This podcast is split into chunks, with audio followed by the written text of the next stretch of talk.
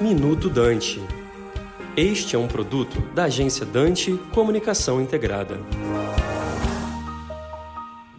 Olá, vamos falar de independência do Banco Central. Em primeiro lugar, do que se trata? Não é independência para o Banco Central fazer o que der na telha.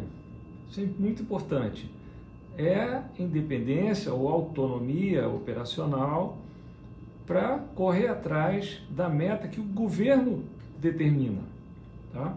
Esse ponto é importante porque alinha os interesses, os objetivos de governo e Banco Central. Nem sempre parece que é assim, mas deveria ser. Tá?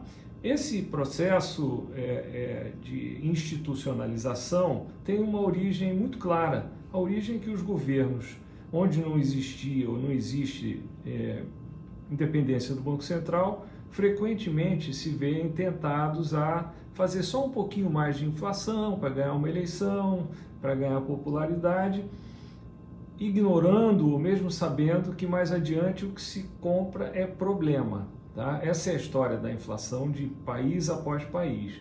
Então o Congresso fez muito bem em votar essa lei e eu penso que é uma defesa que nós temos é, que precisa ser mantida, protegida.